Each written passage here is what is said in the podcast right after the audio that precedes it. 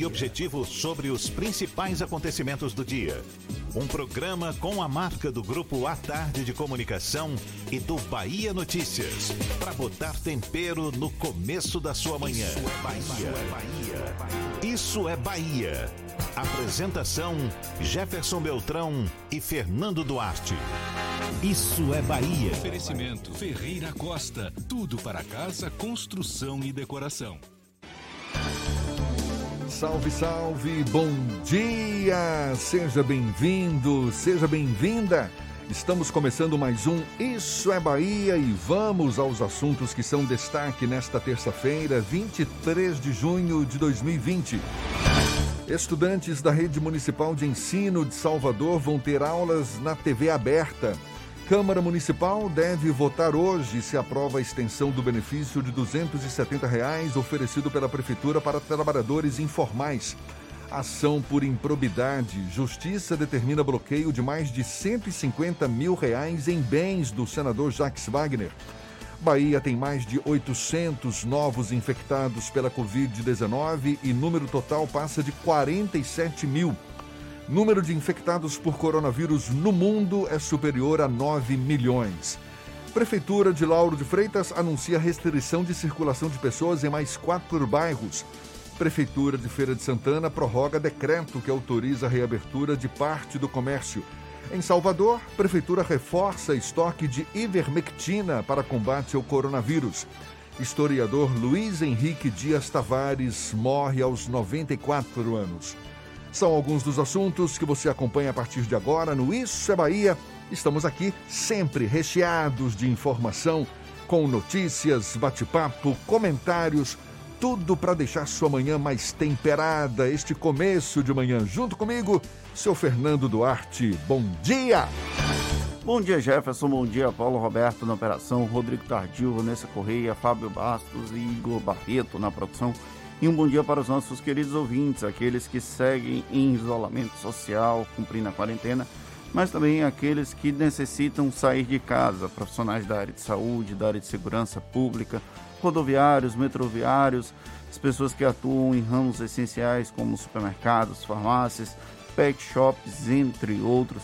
Sejam todos muito bem-vindos a mais uma edição do Issa Bahia, que vocês sabem começa com um cheiro de café da bacia de Paulo Roberto. Ele insiste em deixar todo mundo no estúdio na vontade. Sejam todos muito bem-vindos. Essa bacia a qualquer hora vai cair no colo dele. A gente lembra, você nos acompanha também pelas nossas redes sociais, tem o nosso aplicativo. Pela internet é só acessar a tardefm.com.br. Estamos aqui também pelo canal da Tarde FM no YouTube. Se preferir, pode nos assistir pelo portal à tarde ou também pelo Instagram do Grupo à Tarde. Estamos ao vivo por lá também. Nossos canais de comunicação à sua disposição para também marcar presença, enviar suas mensagens, suas participações, críticas, elogios Sempre muito bem-vinda a sua participação. Lembre aí, Fernando. O WhatsApp é o 71993111010 e você também pode interagir com a gente pelo YouTube e pelo Instagram. Mande a sua mensagem e participe conosco aqui no estúdio. Tudo isso e muito mais a partir de agora para você.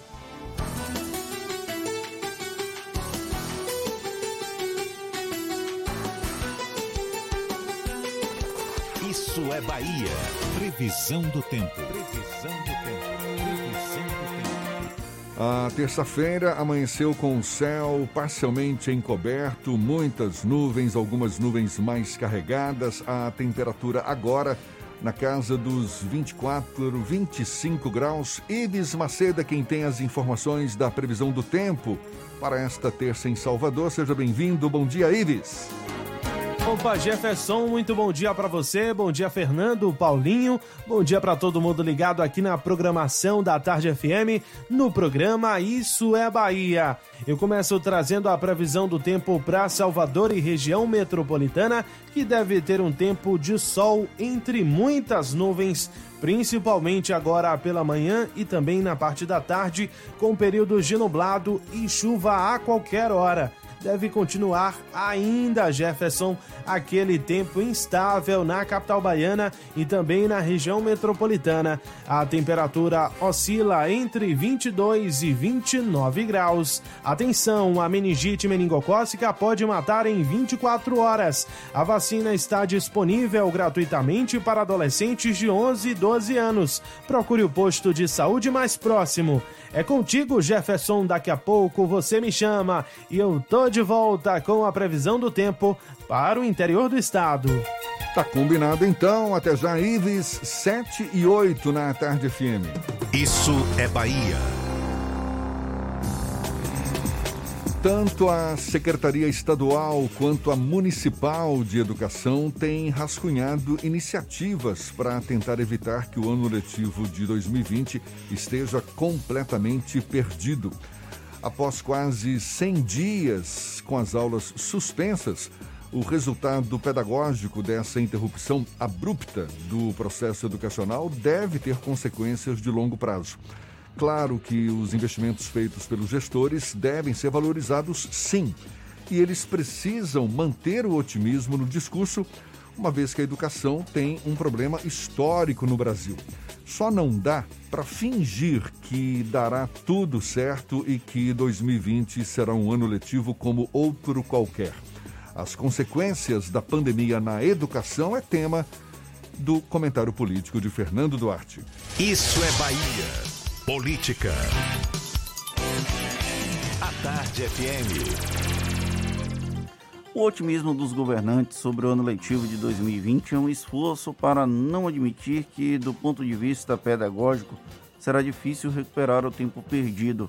Após mais de três meses com aulas suspensas e sem a perspectiva de retomar a normalidade das salas, é complicado acreditar que o nível de aprendizado dos estudantes se mantenha isso é válido tanto para a rede privada de ensino, mas sobretudo para o ensino público, por uma questão histórica e também multifatorial. Mesmo que haja uma alta qualificação do corpo docente na rede pública, nem sempre é possível ver o resultado no desempenho dos alunos. Houve uma opção histórica dos governos a empurrar com a barriga a falta de qualidade na infraestrutura, na logística e no processo de aprendizado. O resultado disso é que, infelizmente, uma parcela expressiva dos alunos do ensino público sai atrás na corrida por vagas nas universidades, por exemplo. Sem a sala de aula, esse problema deve ser ainda pior. Primeiro, por um fator simples: o acesso à infraestrutura mínima para ensino à distância não é a mesma se comparado com estudantes da rede privada. Tanto que, tirando pelo exemplo de Salvador e da Bahia, a busca por uso da televisão aberta como uma forma de ampliar o alcance do ensino fora do ambiente escolar formal. Ainda assim, não há garantia que no isolamento social, com famílias com mais de um estudante, vá haver a dedicação necessária para um aprendizado regular. Talvez por isso surjam iniciativas como a Soteropolitana, com a distribuição de chips de acesso à internet para os estudantes. E aí entra outra disparidade socioeconômica complexa demais para se lidar. Estudantes de baixa renda não necessariamente possuem acesso a aparelhos smartphone ou tablets para que seja dada continuidade a esse modelo de escola avançada, vamos tratar dessa forma. Ou seja, teremos um esforço válido porém não capaz de abraçar a todos do ponto de vista pedagógico, haja vista que a recepção do conteúdo didático não tende a ser uniforme. É claro que toda oportunidade de permitir que os alunos tenham acesso a conteúdo informativo e educacional durante o isolamento social é válida. Pena que o ideal de universalização do ensino, como previsto na nossa Carta Magna, seja uma realidade bem distante do palpável sem um desenho muito claro de como retomar as cargas horárias das salas de aula, é ainda mais difícil medir os impactos desse ano letivo que caminha para ser perdido. A pandemia, como em outras situações, só colocou uma lente de aumento em um problema crônico e otimismo nenhum será capaz de superar isso. É, e nesse esforço para tentar recuperar esse tempo perdido, algumas gestões públicas já começam a apresentar algumas iniciativas, como a Prefeitura de Salvador, que anunciou ontem uma série de iniciativas para, digamos, dar uma injeção de ânimo nessa educação municipal, no caso, Educação de Salvador, que está afetada por conta da falta de aulas, estudantes em casa. A gente vai estar falando mais sobre esse assunto daqui a pouco com o secretário municipal Bruno Barral. A gente convidou o secretário para conversar conosco sobre o tema, mas só para dar uma antecipada, estudantes do ensino fundamental 2 da rede municipal de ensino de Salvador e também alunos da educação de jovens e adultos vão contar com um conteúdo pedagógico em dois canais de TV aberta. Isso para o fim de junho, previsto para começar no fim de junho. A prefeitura também anunciou a entrega de um chip com um pacote de dados para alunos dos anos finais do ensino fundamental 2. Gestores, ou seja, diretores e coordenadores das escolas, vão receber tablets e chips para operacionalizar o projeto Escola Mais Digital, com conteúdo especialmente de literatura e ainda um acervo com milhares de títulos de livros que será disponibilizado por meio da plataforma digital Árvore de Livros. São iniciativas que certamente procuram dar um ânimo, por mais que não seja a mesma coisa de você estar com aquele conteúdo programático diário, com a, o apoio dos professores em sala de aula. Agora, tempos novos, readaptação dessa realidade toda, por mais que não sejam medidas que contemplem toda a demanda, a necessidade dos alunos hoje em dia, merecem aplausos. Sim, com certeza.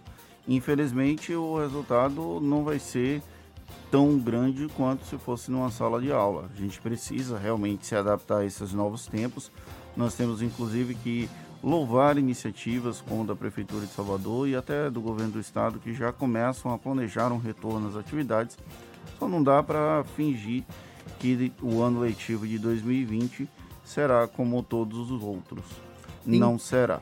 Inclusive na rede particular. Sim. Eu já ouço diretores considerando mesmo, não é seriamente a ideia de ter o ano letivo de 2020 comprometido é, em alguns casos até perdido, porque não se sabe, não é, ao certo quando é que as aulas serão retomadas, quando que esse novo normal será adotado e se vai ter a adesão de pais e alunos para esse novo normal. A gente tem conversado nos bastidores e houve também, inclusive, pais falando que em uma determinada situação, se não houver vacina, o retorno à sala de aula vai ser difícil também para os próprios pais porque para deixar os filhos saírem de casa para ir para a escola e ter contato, mesmo que no plano das ideias, com a ideia de que o coronavírus pode vir a contaminar a família, é difícil para um pai aceitar isso de maneira calma. Essa é a grande questão. Agora são 7h16 e dando sequência ao tema novo coronavírus, pois é, a Bahia teve 807 novos casos da Covid-19. Isso nas últimas 24 horas, boletim divulgado ontem pela Secretaria Estadual da Saúde. A Bahia contabiliza agora 47.086 pessoas contaminadas. Do total de pacientes infectados, mais de 23 mil estão recuperados. Ainda, de acordo com o boletim da CESAB, 50 pessoas perderam a vida nas últimas 24 horas, subindo para 1.441 óbitos no estado. Lembrando que esses números são números oficiais e há um consenso de que são subnotificados, ou seja, é bem provável, bem provável que os números sejam bem maiores. Em relação à taxa de ocupação dos leitos nos hospitais, dos 2.183 disponíveis do SUS exclusivos para coronavírus, 1.306 possuem pacientes internados, o que representa uma ocupação de 60%. No que se refere aos leitos de UTI adulto e pediátrico, dos 896 leitos exclusivos para Covid-19, 666 estão ocupados, compreendendo uma taxa de ocupação de 74%. No Brasil, foram registrados mais de 20 mil casos e 654, 654 mortes por coronavírus também nas últimas 24 horas, isso de acordo com dados do Ministério da Saúde. Com isso, o país acumula mais de 1 milhão e 100 mil casos da Covid-19, com mais de 51.270 mortes. Número exato: 51.271 óbitos.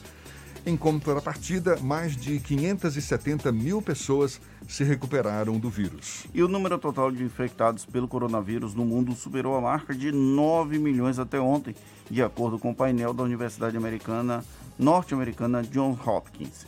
O número de mortes é de mais de 450 mil e o de recuperados da doença é de mais de 4 milhões de pessoas. No número de casos, óbitos e de recuperados, os Estados Unidos e o Brasil ocupam o primeiro e o segundo lugar no ranking mundial. Agora 7 e 18 na tarde FM.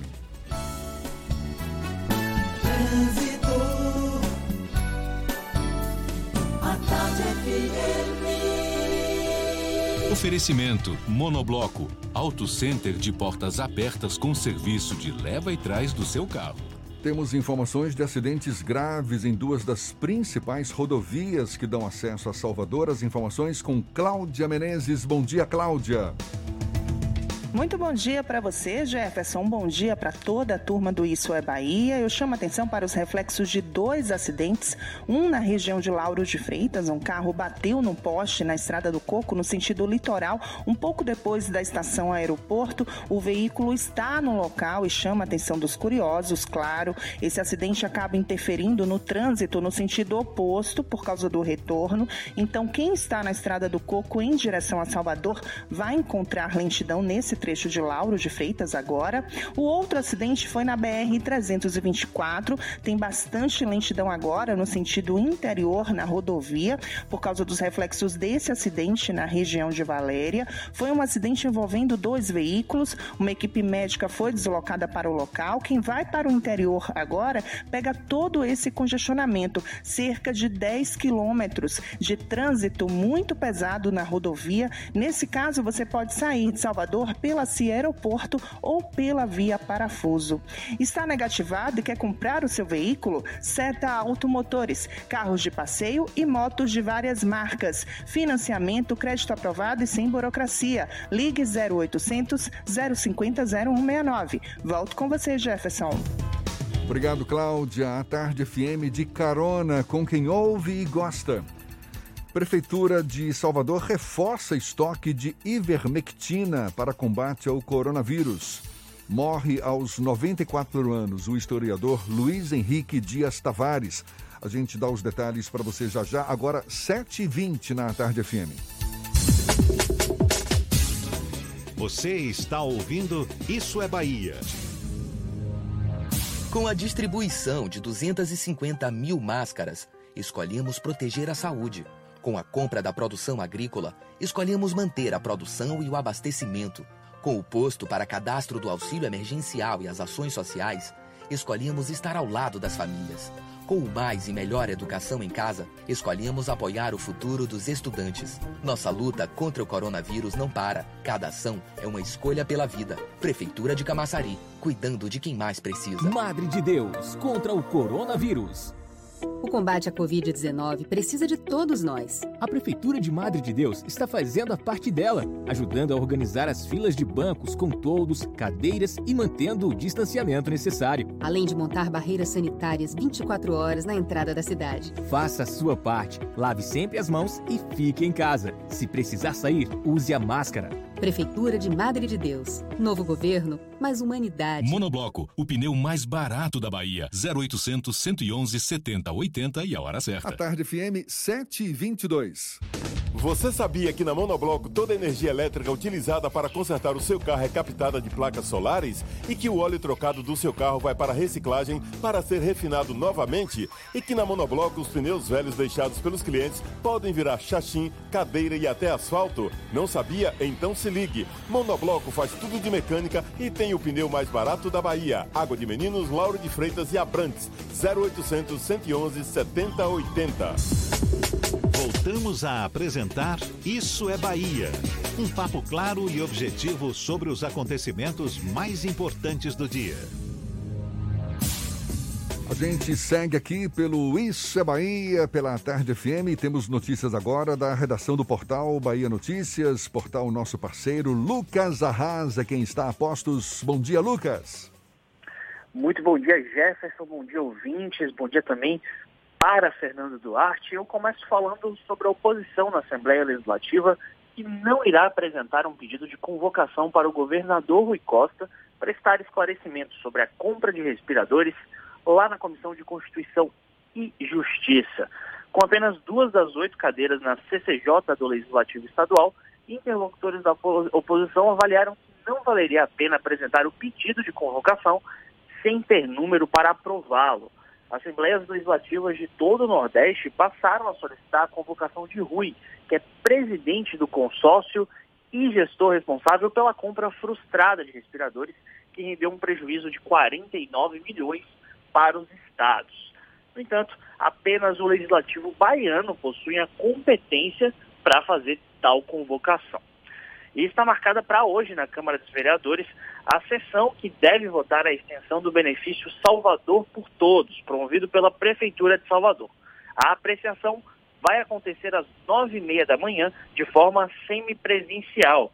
Lembrando que esse programa possibilita o pagamento de 270 reais a categorias prejudicadas pela crise do novo coronavírus. Na autorização enviada ao Legislativo Soteropolitano, a Prefeitura solicita a extensão de mais um mês do benefício, que corresponde, segundo cálculos da Prefeitura, à compra de duas cestas básicas e um bujão, botijão de gás.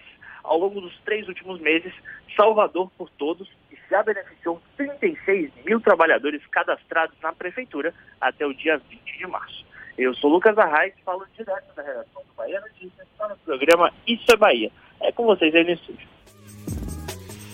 Valeu, Lucas. E olha, foi cremado ontem em Salvador, no cemitério Jardim da Saudade, o corpo do historiador Luiz Henrique Dias Tavares.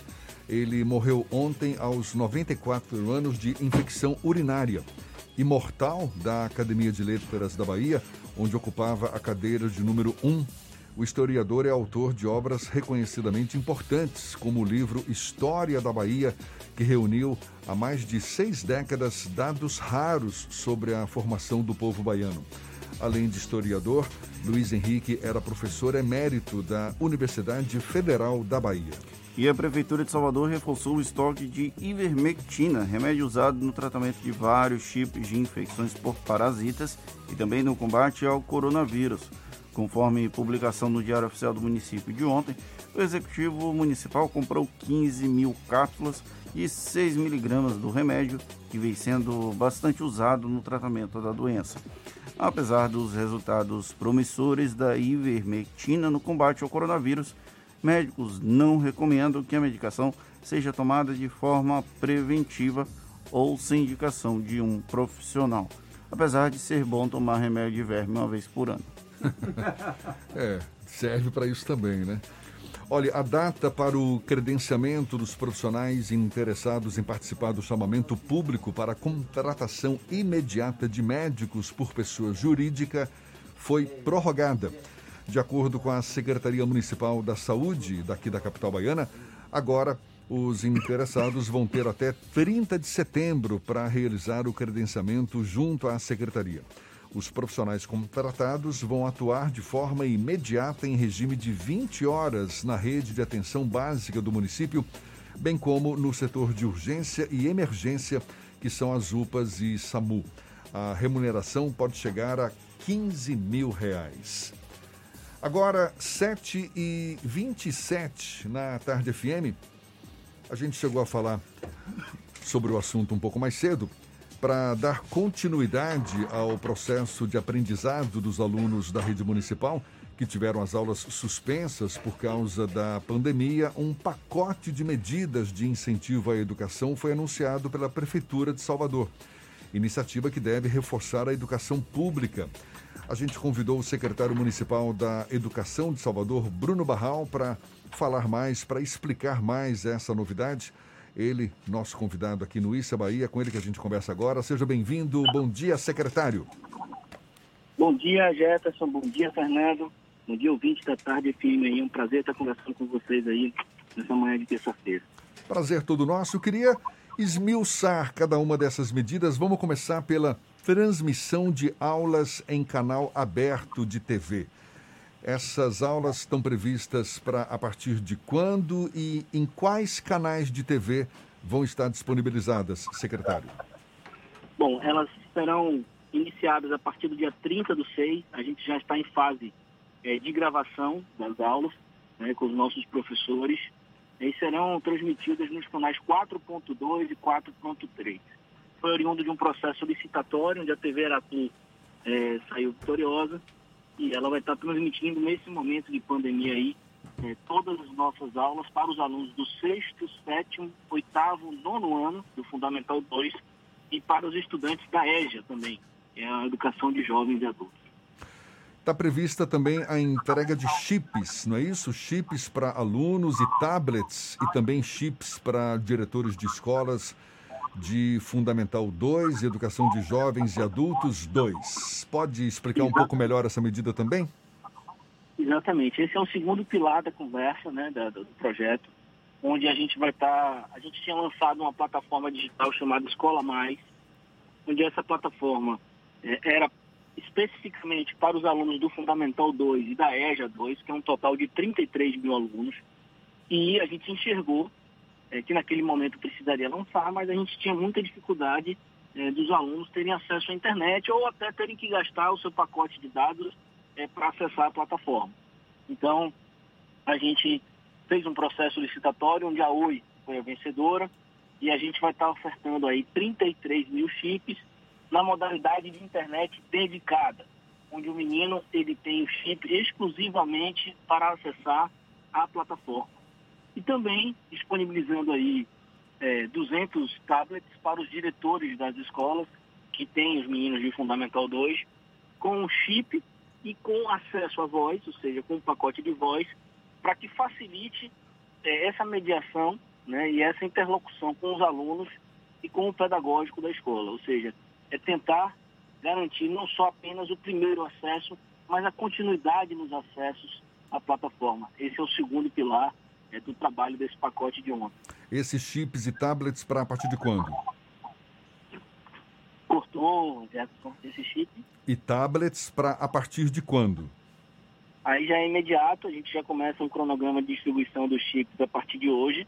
É, a gente, os tablets também já estão em algumas escolas, a gente já fez esse, essa entrega.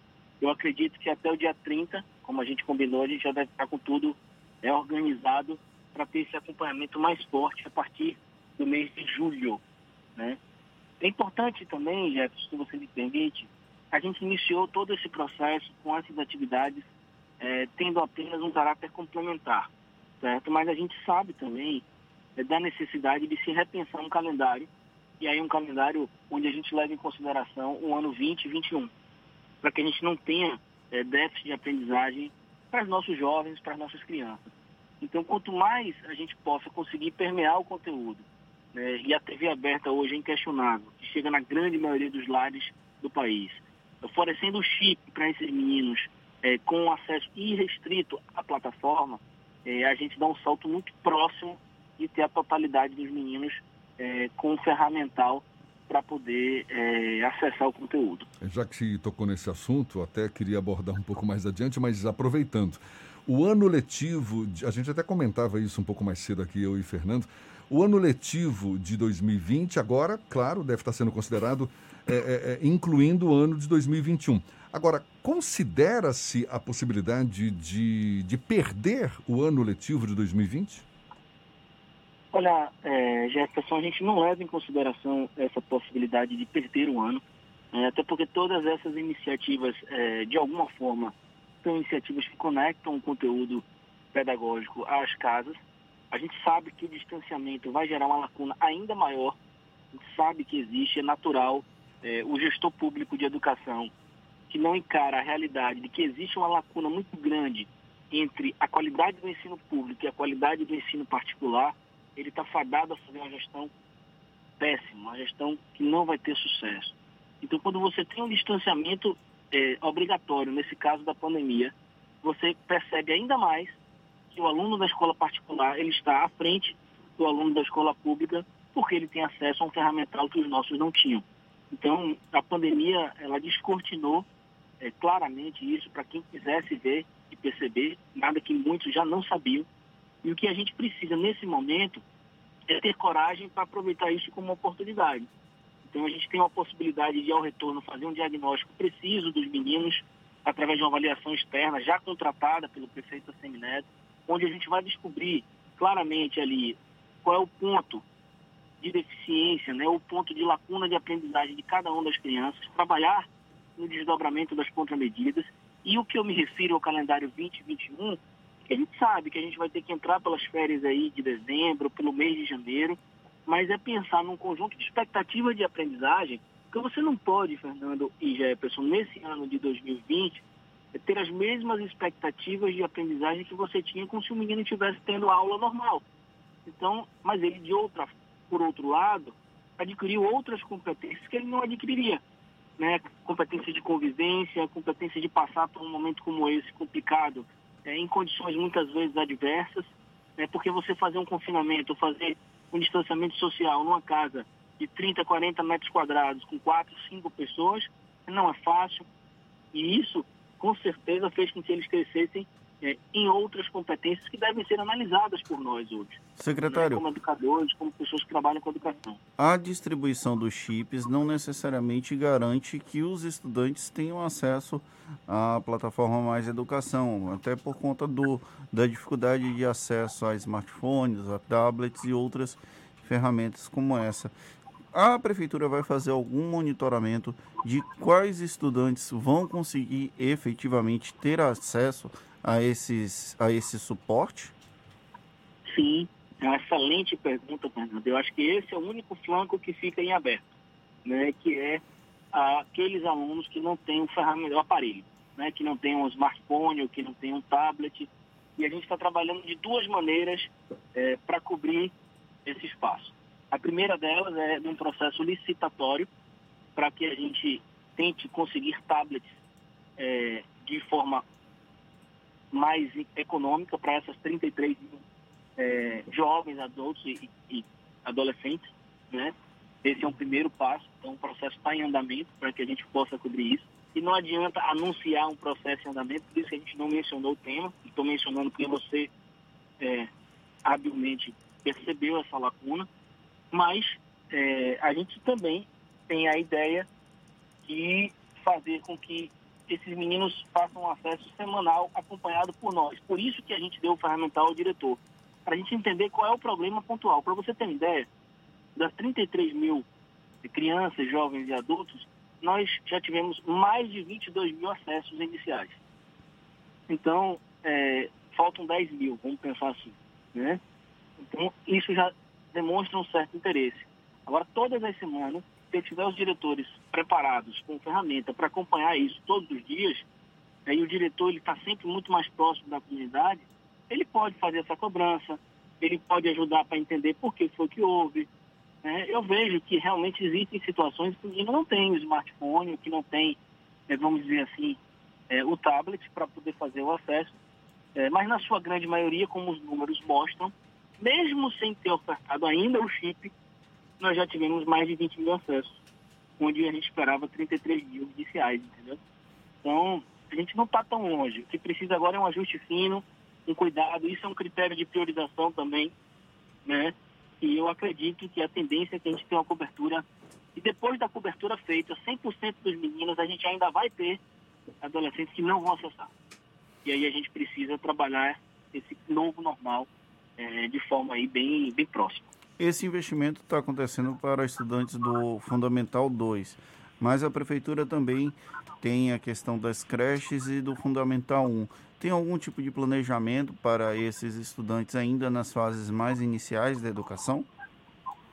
Sim, para os estudantes, e aí a gente tem que ser bem sincero, para os estudantes da educação infantil, é, fica muito complicado é, você permear um conteúdo à distância, né, por diversas razões.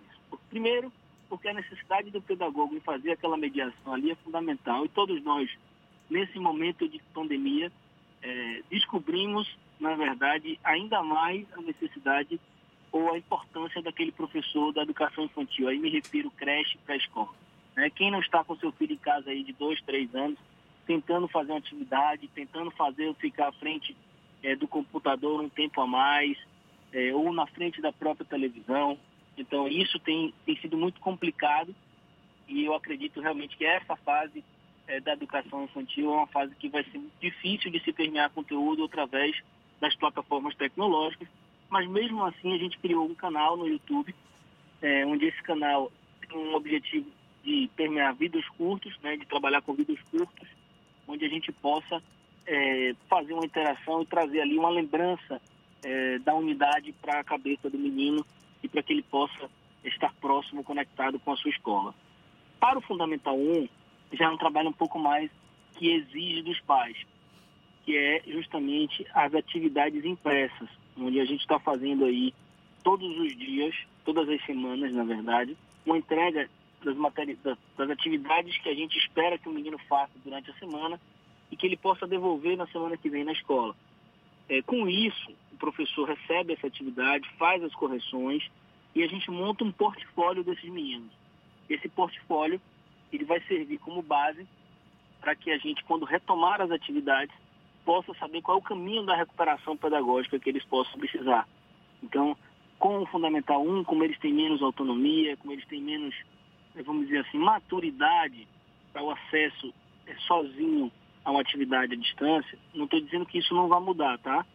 Mas nesse momento a gente priorizou os meninos maiores justamente por essa autonomia, por essa tendência a se ter uma maturidade maior e essa foi a razão da escolha do Fundamental 2. Secretário, considerando a possibilidade de o ano letivo é, ser válido esse de 2020, com essas iniciativas da Prefeitura, com a possibilidade de volta das aulas presenciais, mesmo que com novos critérios. Agora, levando em conta também as dificuldades que a gente está abordando aqui, os alunos certamente estão e terão não é, ainda pela frente. A Prefeitura considera a, a, a possibilidade de flexibilizar os critérios de aprovação dos alunos ao final do ano e é, para próximas séries? Não, com certeza, é, Jefferson, é um ano totalmente atípico. E como eu falei um pouco mais cedo aí na nossa conversa, as nossas expectativas em termos de, de escritores e de trabalho, de aprendizagem, elas têm que ser parametrizadas para o momento que a gente convive hoje, que a sociedade de forma geral convive hoje. Não quer dizer que a gente vai fazer uma aprovação é, ilimitada, né, uma aprovação irrestrita a todos, não, não é isso. Mas que a gente precisa contar com o critério dos profissionais que nós temos na rede, e aqui eu aproveito para relatar é, o excelente nível dos profissionais que nós temos, tanto professores quanto coordenadores pedagógicos, quanto diretores de unidade, que nesse momento se precisa ter uma sensibilidade diferente em relação às expectativas que a gente tinha para cada faixa etária. E trabalhar num plano de recuperação, como eu falei, 2021. Bom, a gente não pode também esperar que essa recuperação é, dos itens que a gente esperava que fossem aprendidos esse ano se perpassem para mais de 2022, 2023. Não é isso. Mas cabe e é razoável que a gente pense, é, vamos dizer assim, num bloco 2021 é, com reforço. Isso vai exigir da secretaria também. Contratação de profissionais para trabalhar o reforço, profissionais com auxílio na alfabetização, até porque a gente sabe que esses meninos do primeiro ano ali, do segundo ano, é, do Fundamental 1, que era a antiga alfabetização e a primeira série, sofrerão mais, claro, sofrerão mais, eles estavam no ritmo ali é, de letramento, de conexão de sílabas, entre outras situações de entendimento, é, de sair do mundo individual para o coletivo, e quando você aprende a ler, é justamente isso que acontece, a sua cabeça ela explode para o mundo coletivo, você passa a ler placas, você passa a ler letreiro do ônibus, você passa a ler notícias, né, vamos dizer assim. Então, a gente sabe que esses serão talvez é, os mais prejudicados nesse momento. Mas existe sim é, a possibilidade e o plano de uma flexibilização responsável para que a gente não gere desestímulo. Tá? E com reforço para esses alunos que, digamos, em tese, não estariam preparados para avançar nas suas próximas séries, é isso? Exatamente. Teria que ser feito um reforço. Daí também, Jefferson, como eu mencionei, a gente tem uma avaliação externa contratada é, pelo Instituto de Juiz de Fora, onde a gente vai avaliar todos os meninos da rede do primeiro ao nono ano. Né? São avaliações de português, matemática, ciência, onde o menino você consegue ver em que faixa de proficiência ele está e em relação às expectativas, tanto nacionais quanto da faixa etária em relação à base nacional comum curricular. Então você tem hoje ferramentas fantásticas na educação que permitem parametrizar esses dados, lógico, analisar e aprofundar é, de forma individual vai lhe permitir traçar planos para cada um, do João, Maria, Joaquim, isso já, já existe, tá? Então, o que precisa, o Salvador, a gente está implementando a cada ano um avanço em relação a essas avaliações externas. Há três anos, como eu estou na secretaria, e a gente conseguiu nos últimos dois anos avaliar a grande maioria dos alunos. É, o prefeito, esse ano, comprou a ideia de fazer uma avaliação em todas as faixas etárias, do primeiro ao nono. Então, é, hoje, eu posso dizer que é uma política pública de Salvador que é fazer avaliações.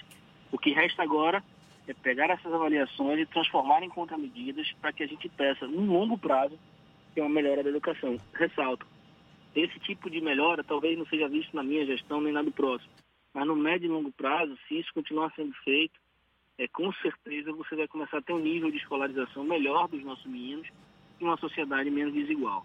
Secretário Bruno Barral, só para a gente não deixar passar em branco aqui, ainda em relação às medidas anunciadas ontem pela Prefeitura, para a gente falar sobre todas elas, tem a implantação da plataforma digital de leitura Árvore de Livros. O que, que vem a ser exatamente isso? Bom, esse é um outro projeto. Nesse momento de pandemia é impressionante como nós temos aí recebido diversas, é, diversas plataformas, diversas pessoas, grupos econômicos tentando ajudar. É, a Árvore de Livros é uma plataforma de leitura né, onde disponibiliza aí mais de 30 mil catálogos né, gratuitos. Nesse caso, gratuitos, onde o menino vai ter um acesso através de login e senha e ele vai poder ter acesso a livros do seu dia a dia.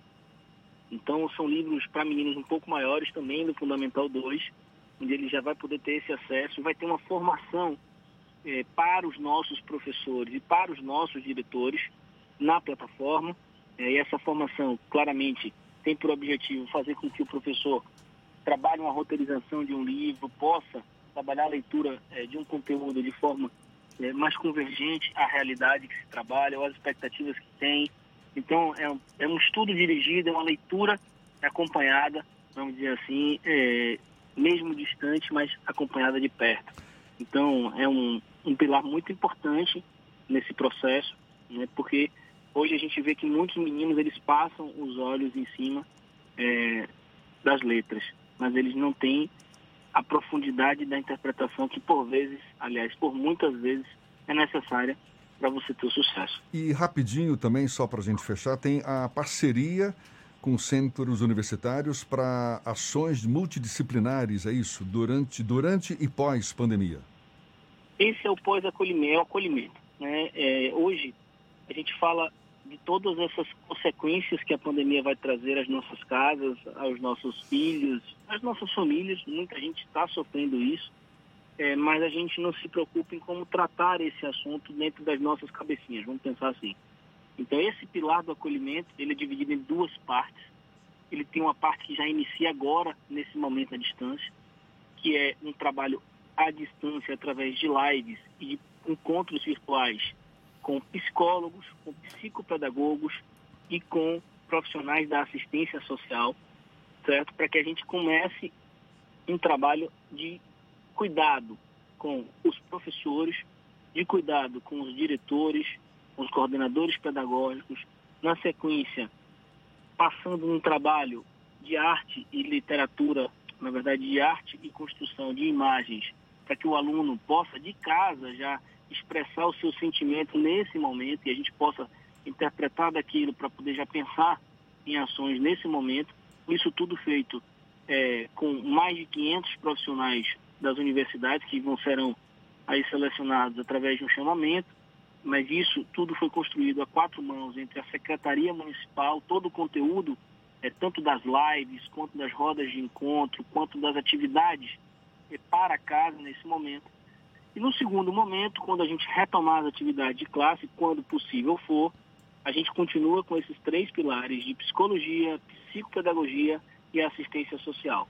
Para você ter uma ideia, o trabalho na assistência social é tão cuidadoso que a gente vai pegar a lista é, dos pais e dos alunos, aqueles que pegaram a cesta básica, aqueles que não pegaram a cesta básica, aqueles que pegaram a cesta e a atividade que era para ir para casa, aquele pai que só pegou a cesta e por que não pegou a atividade, ou aquele pai que não apareceu para pegar nem a cesta nem a atividade. O que está acontecendo com essa família? Então a gente precisa conhecer esse público tá? para poder a gente, inclusive, pensar em projetos sociais para todas essas comunidades. Maravilha. Secretário Bruno Barral. Muito obrigado, secretário Bruno Barral, secretário municipal da Educação de Salvador, conversando conosco aqui. Muito obrigado pela sua disponibilidade e sucesso aí nessas ações. Tomara que dê tudo certo, a gente passe por mais essa aí. Com fé em Deus. Muito obrigado, Bruno. Eu que agradeço, Jefferson, agradeço, Fernando. Eu queria aproveitar o espaço, a audiência de vocês, é, para mandar um abraço a toda a família é, de uma diretora da, do sindicato, professora da rede, Clarice Pereira, que faleceu ontem, é uma pessoa amiga, é, diretora da PLB, militante, uma pessoa que tem um trabalho aí fantástico, muitos anos na rede municipal, nos deixa muita saudade e eu queria mandar aí meus abraços distantes e meus beijos próximos à família e a todo, todo o sindicato da PLB que eu sei que está sofrendo nesse momento e aqui vai um abraço do secretário. Obrigado, Fernando Jefferson. Fiquem com Deus aí. A gente lembra que essa conversa vai estar disponível logo mais nos nossos canais no YouTube, Spotify, iTunes e Deezer, 7h49 na Tarde FM.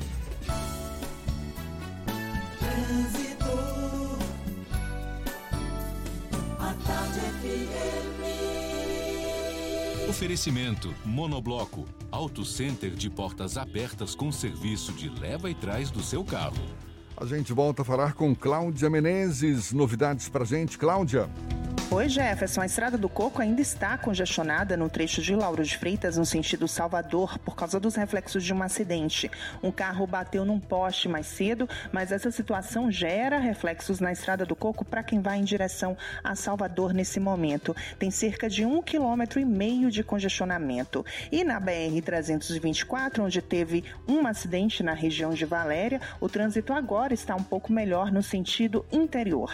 Dica do dia, NexGuard seu cão esconde as coisas na terra e lambe o que encontra pela frente? Então ele precisa de NexGuard, o tablete mastigável que protege 30 dias contra pulgas e carrapatos. Volto com você, Jefferson. Obrigado, Cláudia. A Tarde FM de carona com quem ouve e gosta.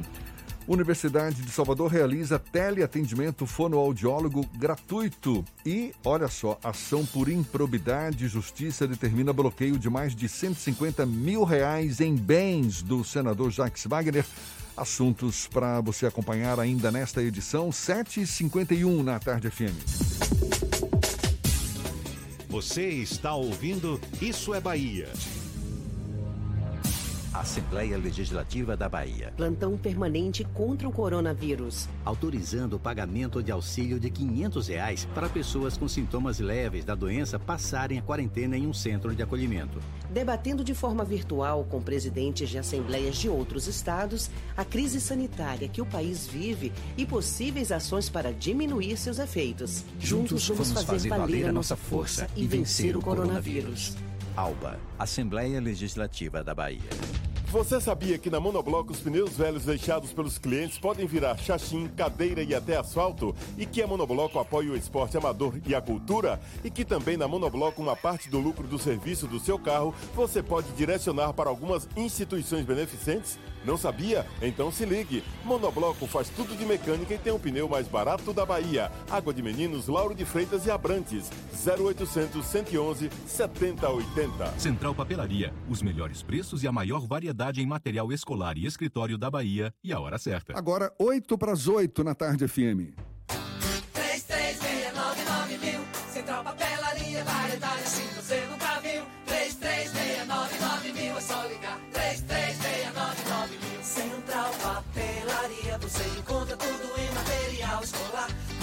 Seu escritório, variedade fácil de estacionar. 3369 Ligue 3369 mil, a maior variedade em material escolar e de escritório. Central Papelaria Lauro de Freitas. 3369 mil. Voltamos a apresentar Isso é Bahia. Um papo claro e objetivo sobre os acontecimentos mais importantes do dia. Já já tem as dicas da Marcita para você. Primeiro a gente vai à redação do Portal à Tarde com Thaís Seixas, que tem novidades. Bom dia, Thaís. Oi, Jefferson, bom dia. Bom dia, Fernando, e a você que acompanha o nosso programa. O Ministério Público Estadual recomenda à Prefeitura de Feira de Santana que promova medidas sanitárias e administrativas para evitar a disseminação do coronavírus durante as celebrações de São João e São Pedro. O órgão considerou que os últimos boletins epidemiológicos mostraram avanço de casos e mortes pela doença na cidade. O documento foi encaminhado ontem pelo promotor Aldo da Silva Rodrigues, que também solicitou providências em relação aos fogos de artifícios e fogueiras que podem causar incidentes e sobrecarregar o sistema de saúde local. A Prefeitura de Feira de Santana tem 24 horas para responder à recomendação. E olha só, o tradicional Arraiá da Capital está de volta com a programação online para todos os gostos. O projeto do Grupo à Tarde tem mais de 30 anos de história e promove uma série de lives sobre cultura, arte e gastronomia. Amanhã, às sete da noite, acontece um show com grandes nomes da música nordestina, incluindo Zelito Miranda, Bel Feliz e Flor de Maracujá.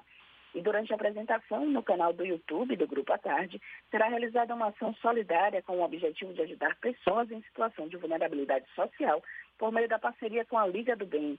Você que está em casa pode colaborar por meio de um QR Code para doações. A Liga do Bem possui mais de 500 voluntários em todo o estado e já transformou a vida de mais de 21 mil pessoas. Essas e outras notícias estão no portal atarde, atarde.com.br. Vamos ouvir as dicas da Macita. Shows, dança, teatro, música, diversão. Ouça agora as dicas da Marcita com Márcia Moreira. Olá, vamos às dicas para esta terça-feira. Hoje, véspera de São João, a festa vai ser diferente. Não dá para se juntar aos amigos, mas dá para comemorar em casa, dançar muito forró, tomar licor e comer aquelas guloseimas típicas dessa época. Então, vamos falar de algumas lives que vão acontecer hoje em clima junino. O forró começa às quatro da tarde com o cantor e compositor Targino Gondim cantando as canções do mestre Luiz Gonzaga no YouTube.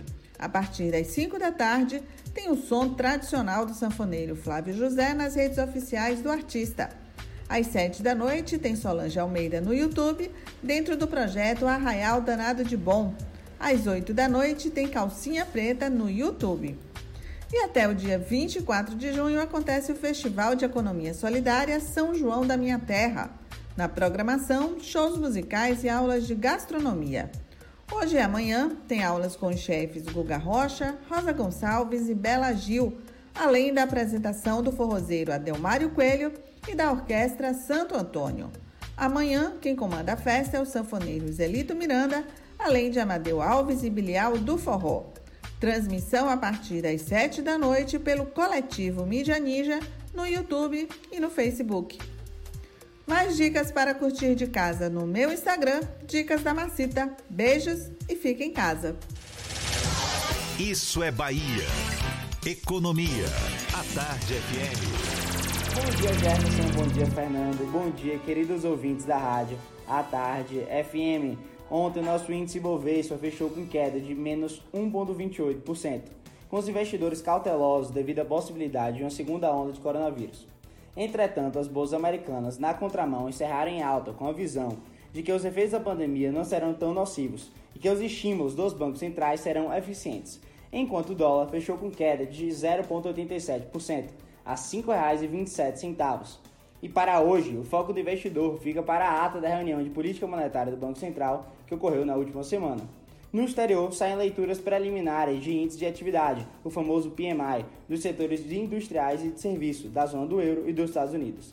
Eu sou Nicolau Eloy, sócio da BP Money, a nova plataforma educacional da BP Investimentos. E para maiores informações, nos acompanhe no nosso site www.bpmoney.com.br.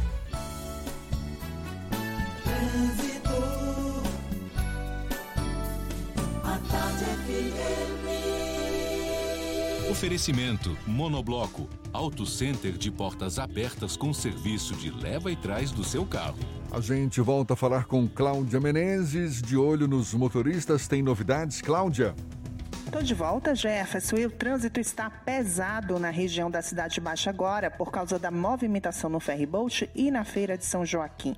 A Avenida Engenheiro Oscar Pontes está super congestionada nas imediações do ferry, tem lentidão desde a saída da calçada para quem vai em direção ao comércio e na Jequitaia também tem trânsito puxado em direção à calçada, desde a saída da Via Expressa. Vou falar rapidinho de estrada também, lá na BR-324, onde teve um acidente mais cedo, ainda tem um pouco de retenção no trecho entre Águas Claras e Valéria no sentido interior. Você conhece a linha cremosa da Veneza? Tem creme de ricota e requeijão nas opções light e tradicional e os queridinhos cheddar e ervas finas. Veneza, um produto tradicionalmente gostoso. Volto com você, Jefferson.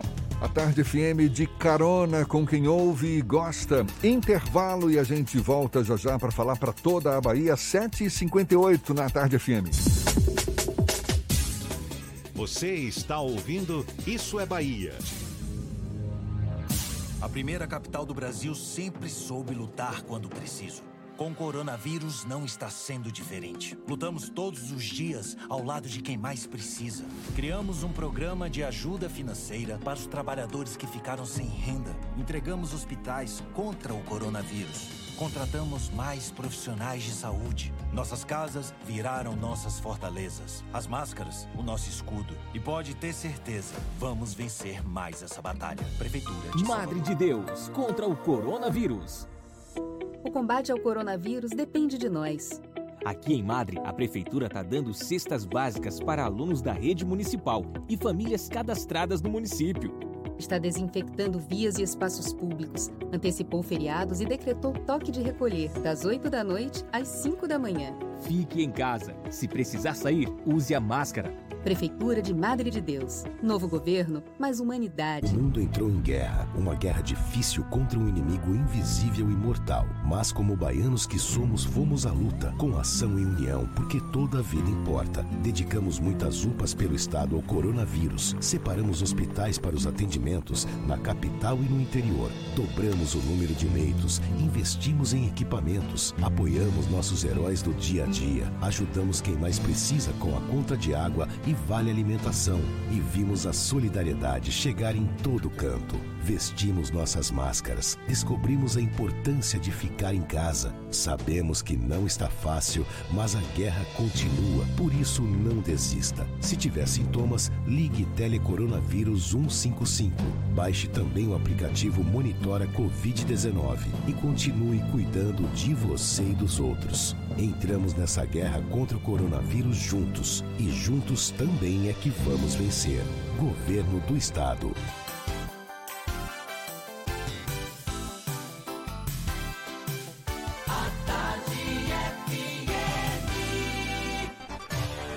Atenção, emissoras afiliadas à Tarde FM. Em 5 segundos, isso é Bahia para todo o estado.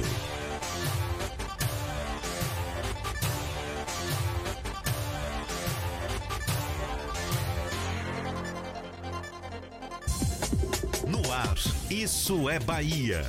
Informação com a marca do Grupo A Tarde e do Bahia Notícias. Política, segurança, saúde, cidadania. Isso é Bahia. Apresentação: Jefferson Beltrão e Fernando Duarte. A Tarde FM. Quem ouve, gosta.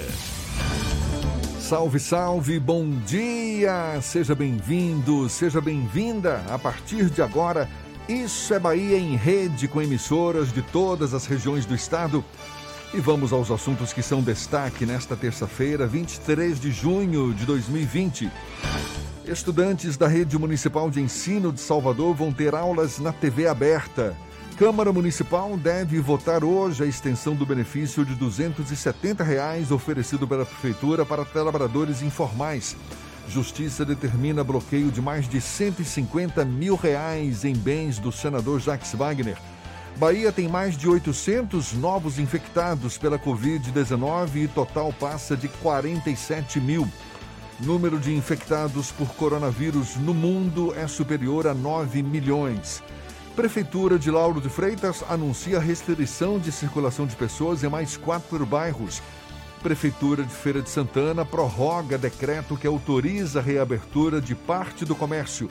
Em Salvador, Prefeitura reforça estoque de ivermectina para combate ao coronavírus.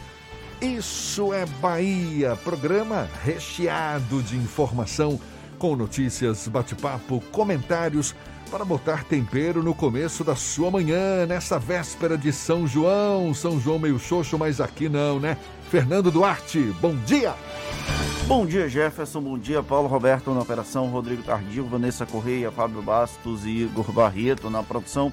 E um bom dia para as nossas queridas emissoras parceiras e afiliadas.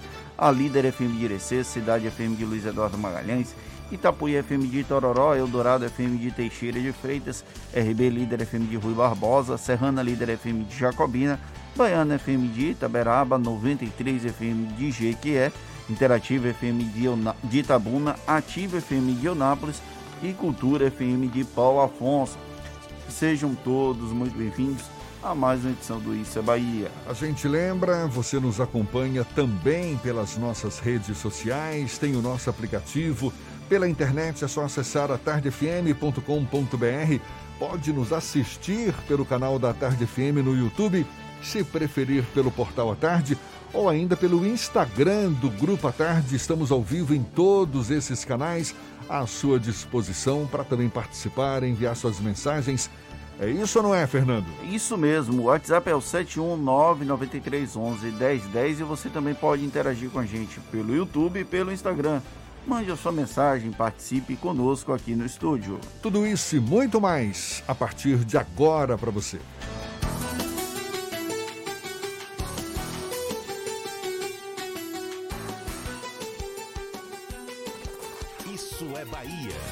Previsão do tempo. Previsão do tempo. Previsão do tempo. A terça-feira amanheceu com o céu mais nublado do que aberto aqui na capital baiana, mas o sol sim, ele aparece, a casa aí, a temperatura na casa dos 24, 25 graus. Existe previsão de aumento de nuvens ao longo do dia, especialmente agora pela manhã, com chuva a qualquer hora. A temperatura nesta terça oscila de 22 a 29 graus. Para o interior do estado, a gente acompanha as informações da previsão do tempo agora com Ives Macedo. Mais uma vez, seja bem-vindo. Bom dia, Ives. Vamos nessa então, Jefferson. Muito bom dia novamente para você. Bom dia em especial para você do interior do estado que já está em nossa companhia aqui no programa Isso é Bahia. E nessa segunda participação, eu trago as informações do tempo para você da cidade de Itaberaba. A previsão para hoje é de sol e aumento de nuvens agora de manhã, com pancadas de chuva à tarde e à noite. Mínima de 20 e máxima de 29 graus. Vamos agora para a cidade de Irecê, que tem sol com nuvens, mas nada de chuva nesta terça. Mínima de 17 e máxima de 28 graus. Atenção, a meningite meningocócica pode matar em 24 horas. A vacina está disponível gratuitamente para adolescentes de 11 e 12 anos. Procure o posto de saúde mais próximo. É contigo, Jefferson. Eu tô de volta amanhã com mais informações do tempo.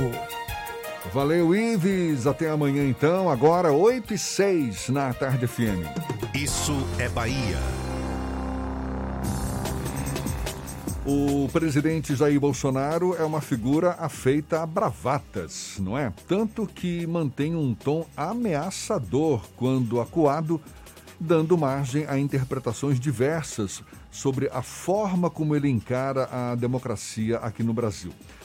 Porém, o episódio de Fabrício Queiroz elevou o nível das bravatas no entorno do Palácio do Planalto. O advogado Frederic Wassef é o novo personagem nesse circo. Ex-advogado de Flávio Bolsonaro, Wassef se gabava de ter acesso irrestrito ao clã Bolsonaro e ao Palácio da Alvorada também.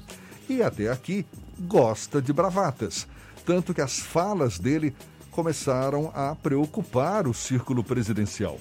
Wassef é uma figura delicada depois de abrigar o Fabrício Queiroz em seu escritório em Atibaia, uma casa de veraneio, na verdade, o advogado está no olho de mais um furacão que atinge a família do presidente.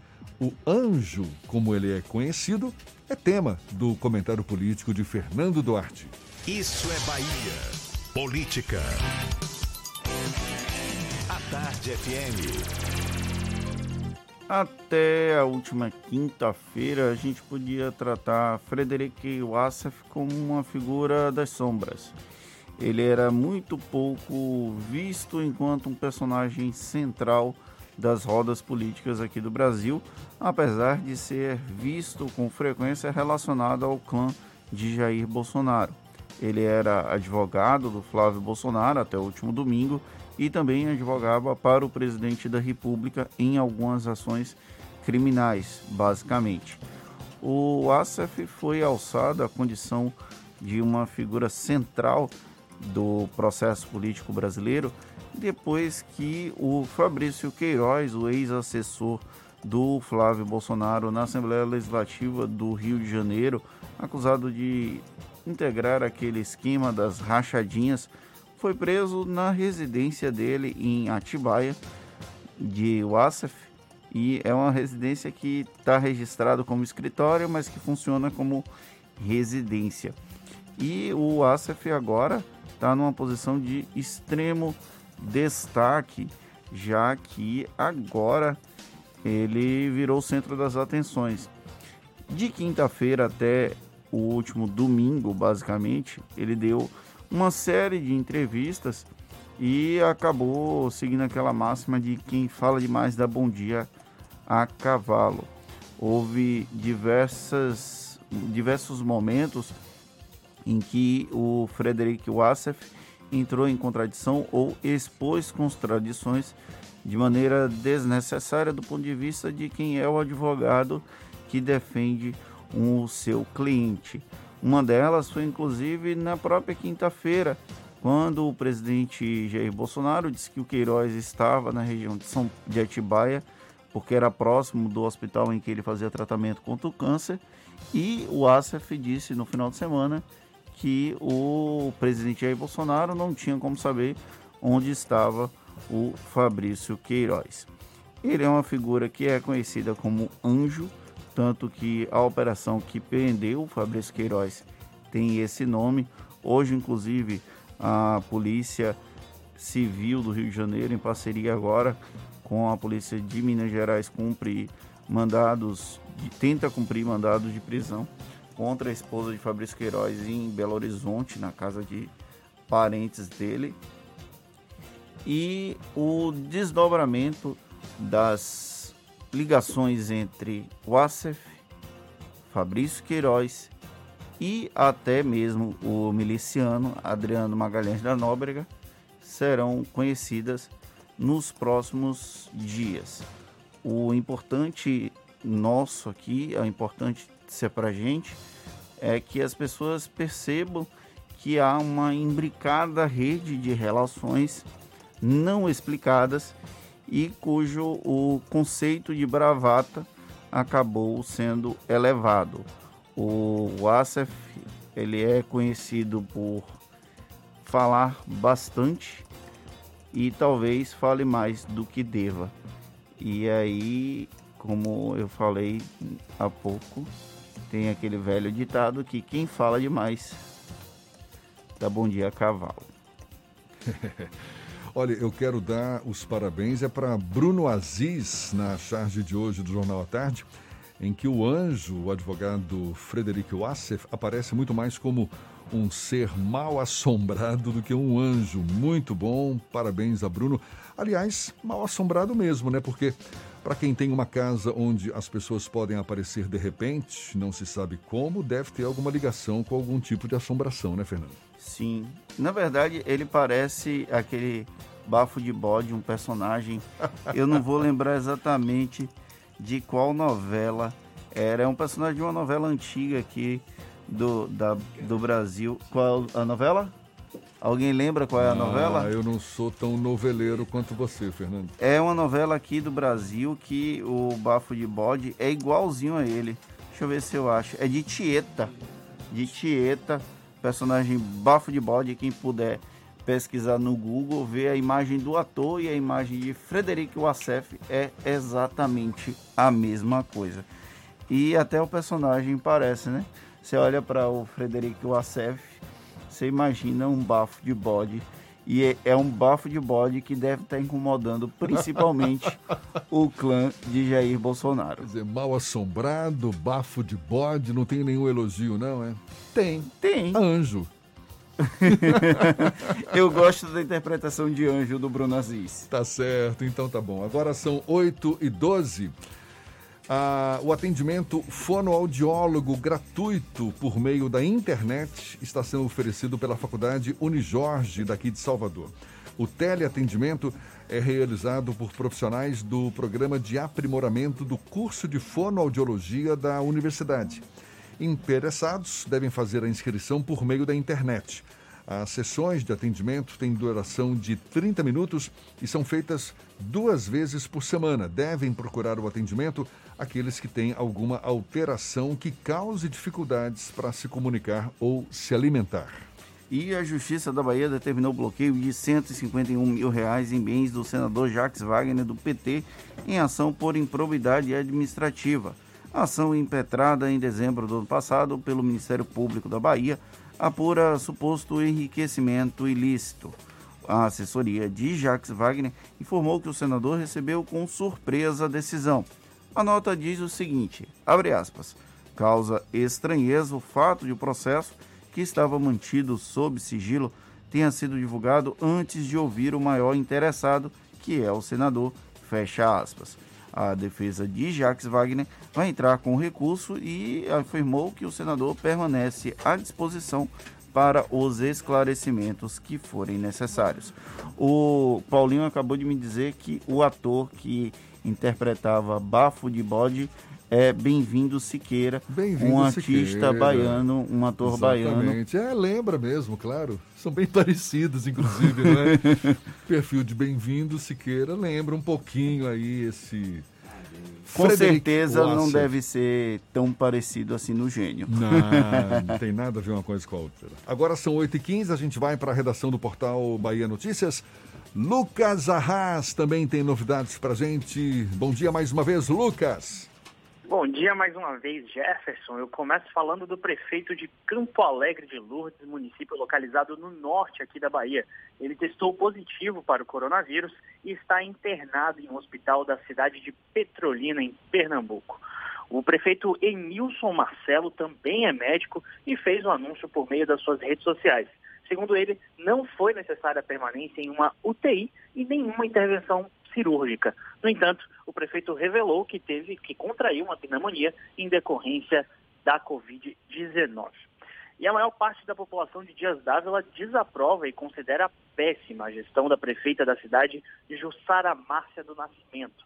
O dado foi revelado por um levantamento realizado pelo Bahia Notícias e pela Século, a Séculos Análise e Pesquisa. Os entrevistados os entrevistadores questionaram a população sobre a forma da prefeita Jussara gerir Dias Dávila. o resultado mostra que 55,63% desaprova a gestão, enquanto 25% aprova. O índice dos que não opinaram é de 19%. O levantamento do Bahia Notícias e da Séculos fez 650 entrevistas entre os dias 17 e 18 de junho de 2020. O intervalo de confiança é de 95% e a margem de erro é de 3 pontos percentuais. A pesquisa está registrada com o número 09751-2020. Eu sou Lucas Arraes, falo direto da redação do Bahia Notícias para o programa Isso é Bahia. É com vocês aí do estúdio. Está marcada para logo mais às nove e meia da manhã na Câmara Municipal de Salvador a votação da extensão do benefício Salvador por Todos. O programa possibilita o pagamento de 270 reais a categorias prejudicadas por conta da crise da pandemia do novo coronavírus na capital baiana. Na atualização, perdão, na autorização enviada ao Legislativo Soteropolitano, a Prefeitura solicita a extensão de mais um mês do benefício. Ao longo desses três meses, o Salvador por Todos já beneficiou mais de 36 mil trabalhadores cadastrados na Prefeitura até o dia 20 de março. E medidas restritivas contra a propagação do coronavírus vão começar a valer a partir de hoje nos bairros de Aracuí, Portão, Vila Praiana e Ipitanga, em Lauro de Freitas, aqui bem pertinho de Salvador. Conforme a Prefeitura, os moradores destas localidades só vão poder ir às ruas em casos de extrema necessidade como acessar emergências em unidades de saúde ou demais serviços considerados essenciais, a exemplo de mercados e agências bancárias. A Prefeitura de Lauro de Freitas também prorrogou a restrição de circulação noturna de pessoas e automóveis em todo o município entre 8 da noite e 5 da manhã até o dia 28 de junho é uma espécie de lockdown setorizado em Lauro de Freitas. De Lauro de Freitas, a gente vai para o extremo sul da Bahia, vamos para Teixeira de Freitas. Temos notícias da região de lá. Tiago Ramos, da Eldorado FM, é quem fala conosco. Bom dia, Tiago. Bom dia, Jefferson. Bom dia, Fernando. Em Teixeira de Freitas, a temperatura é 19 graus, o tempo parcialmente nublado e as informações. Olha, um paciente com Covid, ele acabou falecendo no leito de UTI em Itabela. Ele aguardava aí por uma regulação ó, no, no hospital de campanha de Teixeira de Freitas. O óbito ocorreu durante o final de semana. O senhor de 64 anos de idade, portador aí de cardio, cardiopatia, que se queixava de desconforto respiratório, tosse, febre e também é, de, de dispenia ele, ele era morador do assentamento Frutos da Terra, que faz parte do município de Porto Seguro, tendo, tendo aí dado entrada na unidade hospitalar de tabela no último dia 17. Ele aguardava aí por, pela regulação é, estadual para o Hospital Municipal de Teixeira de Freitas, quando fez o novo teste rápido e desta vez testando positivo. Ele acabou falecendo aí, aguardando uma regulação aí no hospital em campanha em Teixeira de Freitas. Olha, após um apagão elétrico no hospital de campanha em Teixeira de Freitas, a Câmara de Vereadores da cidade decidiu, é, por abertura aí, a Comissão de Saúde, Direitos Humanos e Cidadania e Segurança e Defesa do Consumidor, reuniu aí e decidiu abrir para investigar as causas do apagão elétrico no Hospital de Campanha em Teixeira de Freitas, que, por conta desse apagão, a senhora Maria Lúcia Lima de Oliveira, de 69 anos, e a jovem Estela Júlia, de 18 anos de idade, diagnosticada de coronavírus, acabou não resistindo e falecendo por conta dessa situação que ocorreu no último dia 18 de junho, portanto, aí a abertura da investigação com relação a essa situação da pane elétrica aqui em Teixeira de Freitas, a Câmara de Vereadores vai ouvir é, todos envolvidos nessa situação com relação ao hospital de campanha instalado em Teixeira de Freitas. Em Teixeira de Freitas, está aí o boletim epidemiológico, marcando aí 987, 987 casos confirmados, 804 casos recuperados, 100 casos ativos, pessoas internadas 35 e 13 óbitos aí, o número é, durante esses últimos dias, crescendo aqui em Teixeira de Freitas com relação ao número de óbitos. Essas são as informações aqui, direto de Teixeira de Freitas. Uma, um ótimo dia ao Fernando, ao Jefferson e até a próxima, direto da Eldorado. Valeu, Tiago. Ainda com notícias do interior do estado, a Prefeitura de Feira de Santana prorrogou até a próxima segunda-feira o decreto que autoriza a reabertura de parte do comércio de rua. O funcionamento ocorre por escala e com medidas rigorosas de segurança e higienização para impedir o avanço do coronavírus. Medidas rigorosas determinadas pela Prefeitura. Resta saber se estão sendo cumpridas, né? Pelo texto, os estabelecimentos com até 200 metros quadrados podem abrir das 9 da manhã às 4 horas da tarde, mas em dias específicos a depender do setor. No domingo, haverá a suspensão de todas as atividades, com exceção de serviços essenciais. Os shoppings abrem até sexta-feira, do meio-dia às 7 da noite. O decreto que mantém o fechamento dos bares e restaurantes fica prorrogado até o dia 29 de junho, portanto, medidas em Feira de Santana. Já que estamos falando da Princesinha do Sertão, vamos seguir falando sobre os quase 90% dos leitos de UTI das redes pública e particular exclusivos para a Covid-19 que são ocupados em Feira de Santana, segundo o levantamento feito pelo Núcleo Regional de Saúde Centro-Leste. De acordo com o grupo, até ontem, a ocupação dos leitos clínicos era de 63,1% e dos leitos de UTI de 89,1%. Segundo a coordenação do Núcleo Regional de Saúde, a situação da ocupação dos leitos já é preocupante e a reabertura do comércio pode ser ainda mais. Agora a gente vai para a região centro-norte do estado. Vamos para Itaberaba. Sérgio Mascarenhas, da Baiana FM, tem as notícias da região. Bom dia, Sérgio. Muito bem, bom dia Jefferson, Fernando, ouvintes do Grupo à Tarde, satisfação mais uma vez estar com vocês. Olha aqui, se o me permite, Itaberaba registrando agora 22 graus, tivemos uma madrugada muito fria, típica dessa época de inverno. Seguindo aqui com as informações da Baiana FM, aqui em Itaberaba foi realizada ontem uma audiência pública na Câmara Municipal de Vereadores para a apresentação do novo plano de ação, enfrentamento e combate ao coronavírus no município.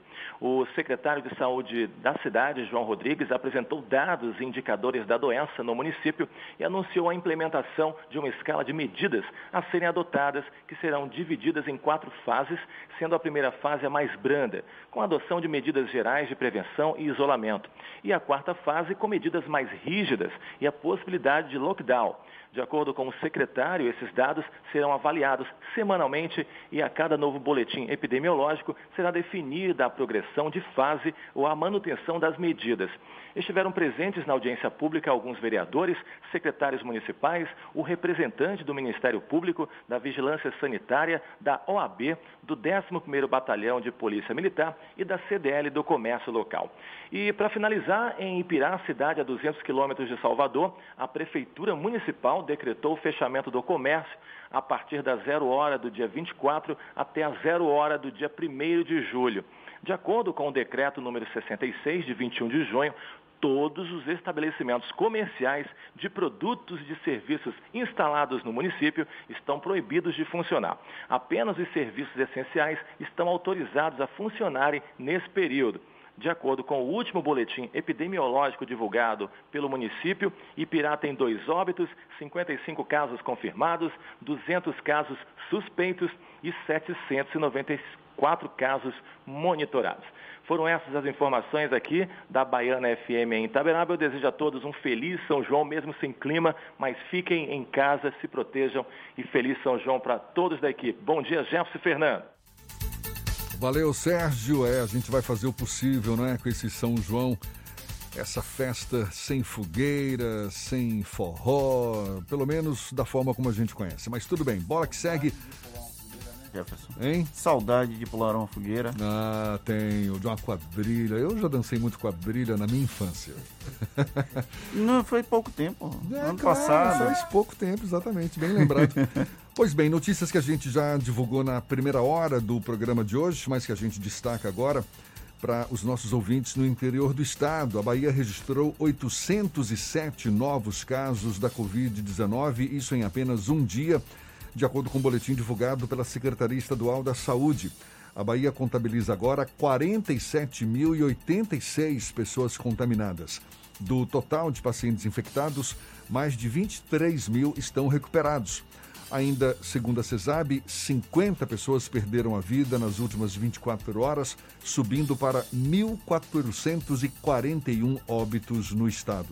Em relação à taxa de ocupação dos leitos nos hospitais, a taxa de ocupação é de 60%, leitos de UTI exclusivos para coronavírus já leitos de UTI pediátrico e adulto também para coronavírus, taxa de ocupação chega a 74%.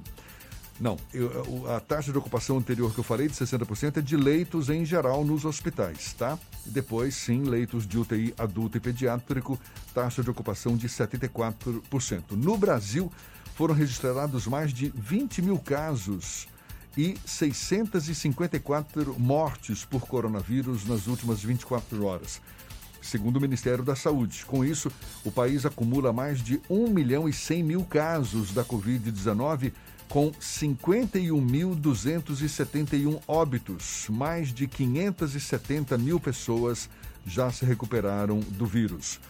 O número total de infectados pelo coronavírus no mundo superou a marca de 9 milhões isso de acordo com o painel da Universidade Norte-Americana Johns Hopkins. O número de mortes é mais de 450 mil. O de recuperados da doença ultrapassa os 4 milhões de pessoas. Foi cremado ontem em Salvador, no cemitério Jardim da Saudade, o corpo do historiador Luiz Henrique Dias Tavares. Ele morreu ontem aos 94 anos de infecção urinária. Imortal da Academia de Letras da Bahia, onde ocupava a cadeira de número 1, o historiador é autor de obras reconhecidamente importantes, como o livro História da Bahia, que reuniu há mais de seis décadas dados raros sobre a formação do povo baiano. A Prefeitura de Salvador reforçou o estoque de ivermectina, remédio usado para combater vários tipos de infestações por parasitas e também no combate ao coronavírus a Prefeitura comprou 15 mil cápsulas de 6 miligramas do remédio, que vem sendo bastante usado para combater a doença. Os estudantes do Ensino Fundamental 2 da Rede Municipal de Ensino daqui de Salvador e alunos da EJA Educação de Jovens e Adultos vão contar com disponibilização de conteúdo pedagógico em dois canais de TV aberta. Isso a partir do dia 30 de junho. A Prefeitura também anunciou a entrega de chips com um pacote de dados para os alunos dos anos finais do Ensino Fundamental 2 para acesso exclusivo ao conteúdo educacional. Os gestores das escolas vão receber tablets e chips para operacionalizar o projeto Escola Mais Digital com vasto conteúdo de literatura. Agora, 8h29, a gente faz um rápido intervalo e volta já já. É um instantinho só. Você está ouvindo Isso é Bahia. Assembleia Legislativa da Bahia. Plantão permanente contra o coronavírus. Aprovando o projeto que multa quem espalha fake news sobre a pandemia. Autorizando auxílio aos profissionais de saúde contaminados na batalha contra o Covid-19. Determinando o uso obrigatório de máscara em todo o estado Juntos vamos fazer valer a nossa força e vencer o coronavírus. ALBA, Assembleia Legislativa da Bahia. Bote a máscara! Bote a máscara! Pegue logo essa visão. Bote a máscara, irmão. Bote a máscara, irmão. Bote pra se proteger. Bote pra comprar o pão. Pois se precisar sair do metrô, do busão. Não, não vacile, não. Bote a máscara. Bote pra ir trabalhar. O baiano bom sempre lava as mãos. Se tem álcool em gel, também deve usar. Quem ama, protege e sabe cuidar. Bote a máscara, pegue logo essa visão. Bote a máscara, irmão. Bote a máscara, irmão. Bote a máscara, pegue logo essa visão. Bote a máscara, irmão. Bote a máscara, irmão. Se precisar sair, Bahia contra o coronavírus. Governo do Estado! A tarde FM. Trânsito. A tarde FM. Oferecimento Monobloco. Auto Center de portas abertas com serviço de leva e trás do seu carro. Cláudia, Cláudia Menezes, mais uma vez conosco, tem novidades agora. Cláudia. Tô de volta, Jefferson, e onde tem um trânsito muito puxado agora é na região da Cidade Baixa, por causa da movimentação no ferryboat e na Feira de São Joaquim. Outro ponto da cidade com congestionamento é na Avenida CM, em direção à região do Iguatemi, tanto para quem sai do Itaigara, nas imediações do Parque da Cidade, como para quem está na rótula do Abacaxi e vai em direção à região do Iguatemi. Vamos para a BR-324 também. Teve um acidente mais cedo no sentido interior, mas a situação situação já foi resolvida e agora a rodovia flui somente com trechos de intensidade entre Salvador e Simões Filho. Na Estrada do Coco também teve um acidente mais cedo. Um carro bateu num poste, mas o veículo já foi retirado e o trânsito já está melhor no trecho de Lauro de Freitas nos dois sentidos. Seja corretor de seguros, inscreva-se no curso intensivo e parcele em até 12 vezes sem juros. Saiba mais em sercorretor.com.br. ENS, a sua escola de negócios e seguros. Volto com você, Jefferson. Obrigado, Cláudia. A Tarde FM de carona com quem ouve e gosta.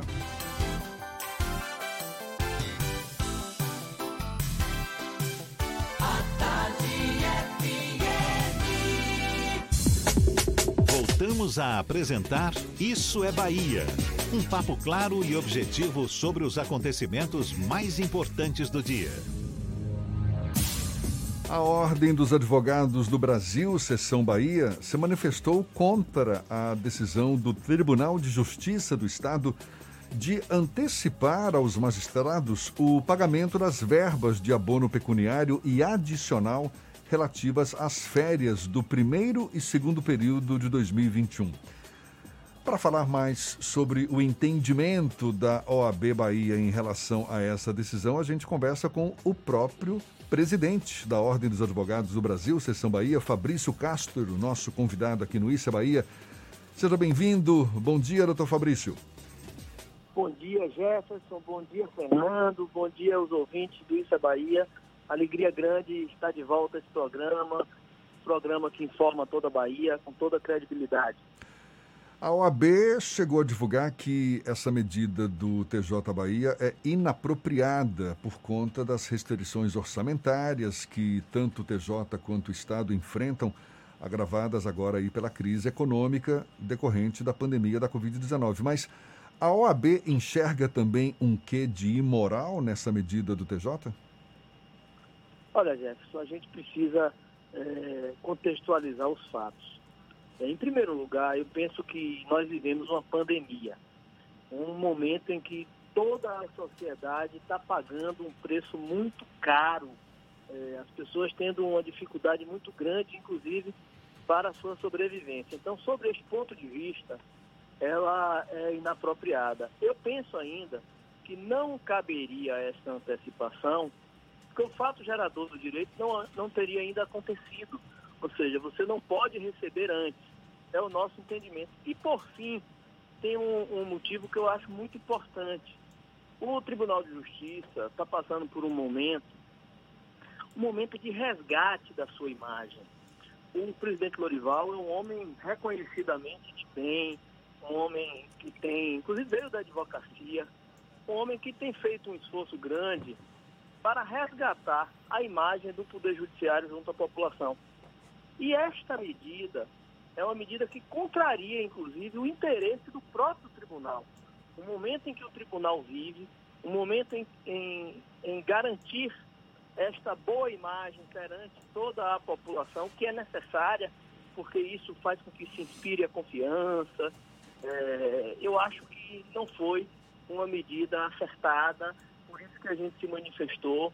E eu acredito que, enfim, após a decisão do CNJ, acredito que o próprio tribunal vá voltar atrás. O senhor prefere não usar a palavra imoral, é isso? Observe, Jefferson, está dito, é, é imoral. Não, não, vou deixar de usar a palavra. É, apenas eu penso e gosto de, de destacar, porque o tribunal vive um momento, observe, a gente tem hoje quatro desembargadores afastados, tá certo? A gente tem hoje é, uma operação em curso ainda em curso. É, e o tribunal vem fazendo um, um trabalho de soerguimento da imagem, isso é inegável, tá certo? Ou seja, é, o momento é um momento importante. Então, este episódio, que teve uma repercussão nacional, foi muito ruim na reconstrução dessa imagem. E no momento que a gente vive, pandemia e todas as questões, foi muito ruim. Quais as medidas a OAB deve tomar contra essa decisão do TJ Bahia?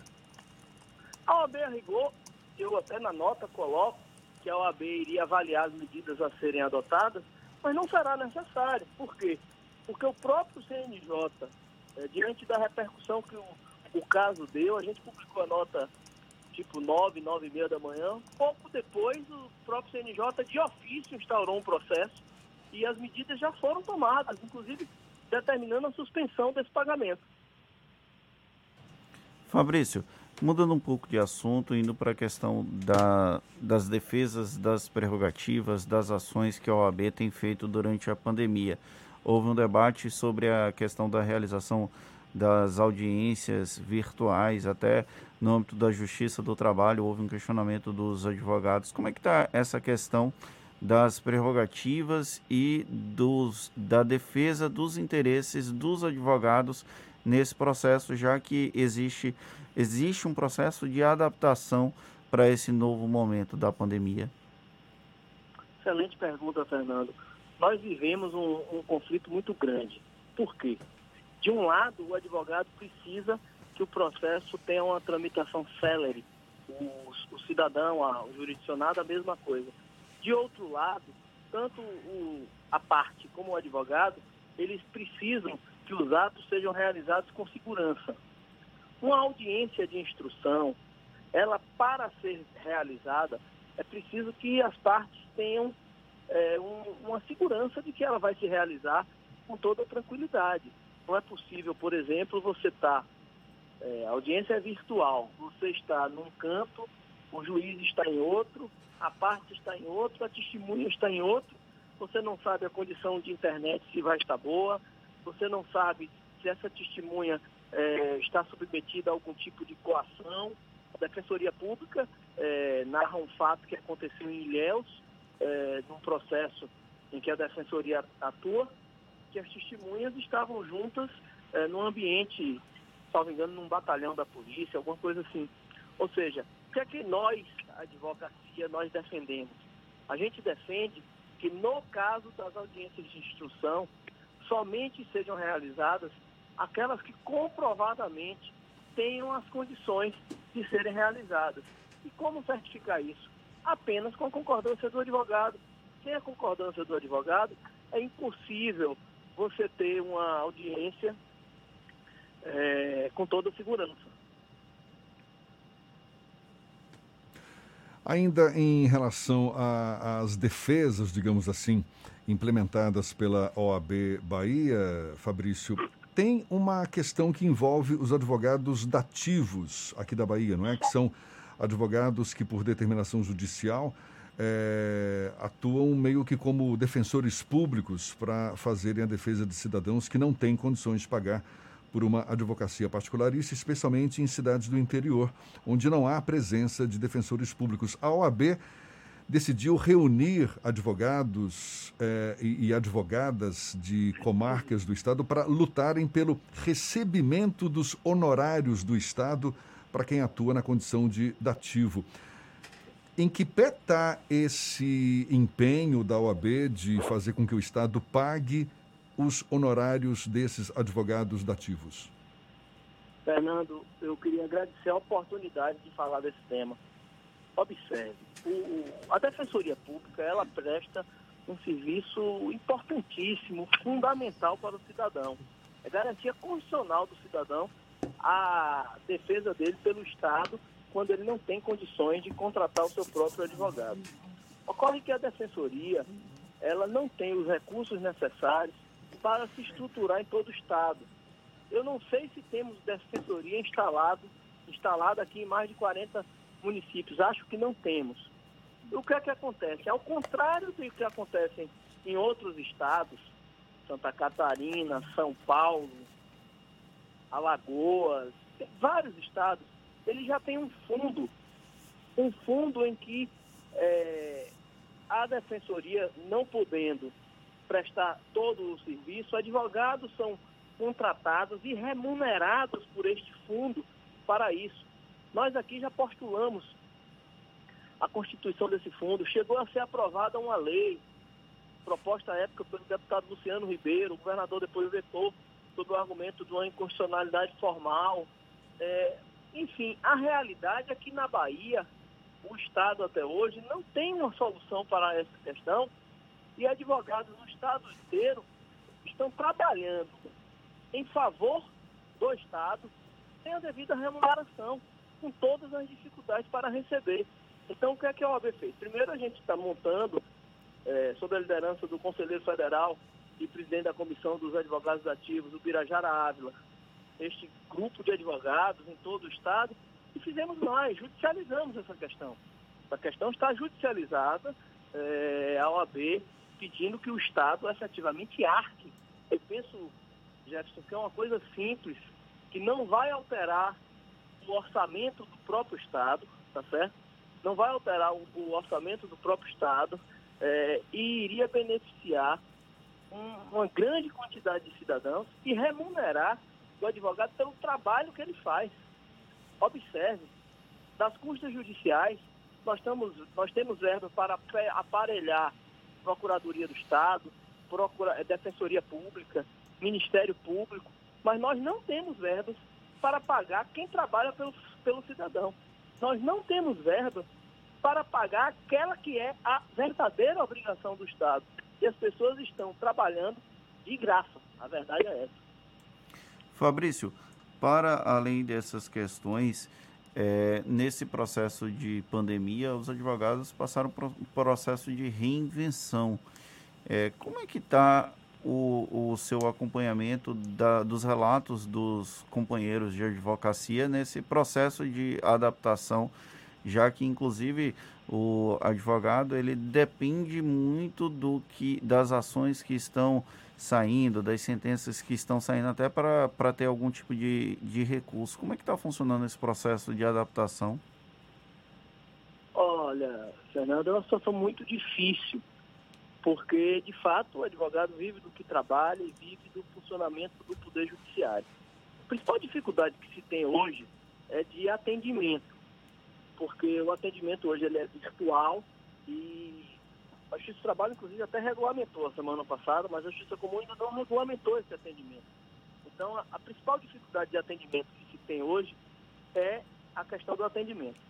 Aqueles processos que são físicos, eles estão totalmente parados, sem qualquer andamento, é outra, é outra questão. Agora, todo lado ruim, ele também tem alguma coisa que pode contribuir. O que é que tem acontecido? A tecnologia, ela, o que se avançar em 30 anos, vai se avançar em 3 anos. É preciso que o judiciário tenha essa perspectiva é, e use a tecnologia de forma positiva. Você não pode usar a tecnologia para afastar o advogado, o cidadão do judiciário, mas se você usar ela de forma positiva, ela será um legado para o futuro. Você vai poder ter mais produtividade, você vai poder ter uma gestão mais eficiente. Imagine, por exemplo, Fernando, aqui na Bahia, a gente tem a luta histórica das comarcas. Nós tivemos aproximadamente 90 comarcas fechadas nos últimos 10 anos. Mas vamos pensar, por exemplo, que o tribunal consegue tornar virtual todos os processos. O que é que impediria, por exemplo, você fazer uma gestão cartorária dos processos de Juazeiro, de Barreiras e de Teixeira de Freitas pontos totalmente distantes entre si e você fazer uma gestão cartorária única, centralizada num lugar só. Nada impediria. O que é que impede, o que é que impede por exemplo, é, o advogado, por exemplo, um advogado de Juazeiro vai poder fazer a sustentação de Juazeiro, ele não vai poder precisar vir para cá. Ou seja, tem coisas positivas, mas a, a grande questão que nós temos hoje é a dificuldade de muitos de sobreviver diante dessa dificuldade, da impossibilidade de fazer as audiências, de alguns processos tramitarem. A grande dificuldade é essa. Desafios de todos os dias, tá certo. Muito obrigado, Fabrício Castro, presidente da Ordem dos Advogados do Brasil, Seção Bahia, conversando conosco. Mais uma vez, muito obrigado e um bom dia. Bom dia, Jefferson. Bom dia, Fernando. Eu é que agradeço e me coloco à disposição sempre que necessário. Um abraço a todos. Essa conversa vai estar disponível também logo mais nos nossos canais no YouTube, Spotify, iTunes e Deezer. Vá lá para tirar suas dúvidas, aproveite. Aí você se inscreve no nosso canal no YouTube, deixa sua mensagem, sua participação, se preferir pelo WhatsApp. Lembra aí, Fernando. O WhatsApp é o 71993111010 e você também pode interagir com a gente pelo YouTube e pelo Instagram. Mande a sua mensagem e esteja conosco aqui no estúdio. Agora 8h46 na Tarde FM.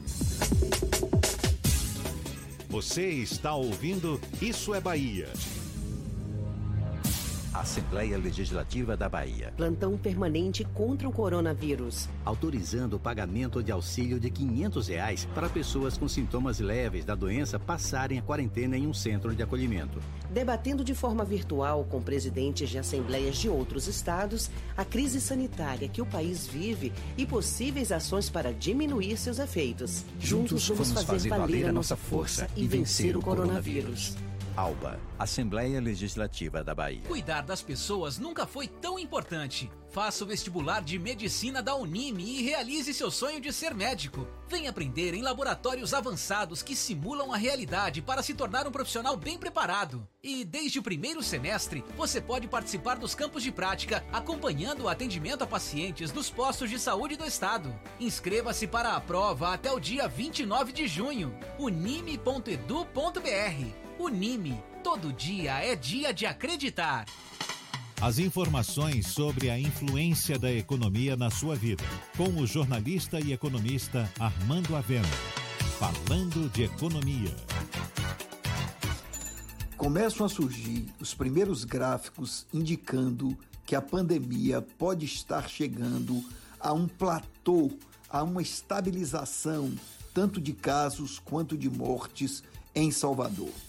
Esses gráficos indicam que há uma certa estabilidade nos números, que estamos chegando ao pico e logo depois entraremos num platô para que posteriormente possam cair, já acredita-se, até meados de julho. Com isso, também surgem outros indicadores positivos. Um deles é o que mostra que o número de pessoas curadas é maior que o número de pessoas infectadas, o que mostra também uma redução no impacto da pandemia. E por último, o chamado R, que é a taxa de contágio, que em Salvador há seis dias está abaixo de um, ou seja, um nível bastante confortável. Para que Salvador esteja perfeitamente confortável para começar a fazer uma reabertura da economia, falta apenas que sua ocupação das UTIs, que está em 82%, caia um pouco. Se isso acontecer, e espera-se que se aconteça o mais rápido possível, até porque estão sendo criados até o final de junho novos leitos, com isso acontecendo, será possível a prefeitura dar início à reabertura do comércio e de outras atividades de forma segura, cheia de protocolos sanitários e regras específicas, mas que pelo menos assim conseguiremos ver a luz no fim do túnel e a reabertura da economia de forma controlada e preservando vidas. Se isso acontecer, será um sucesso, não só para a gestão pública, como também para a economia, que poderá se recuperar o mais rápido que for possível. Você ouviu Falando de Economia, com o jornalista e economista Armando Avena. Voltamos a apresentar Isso é Bahia. Um papo claro e objetivo sobre os acontecimentos mais importantes do dia. E temos agora notícias da redação do Portal à Tarde com Thaís Seixas. Bom dia, Thaís.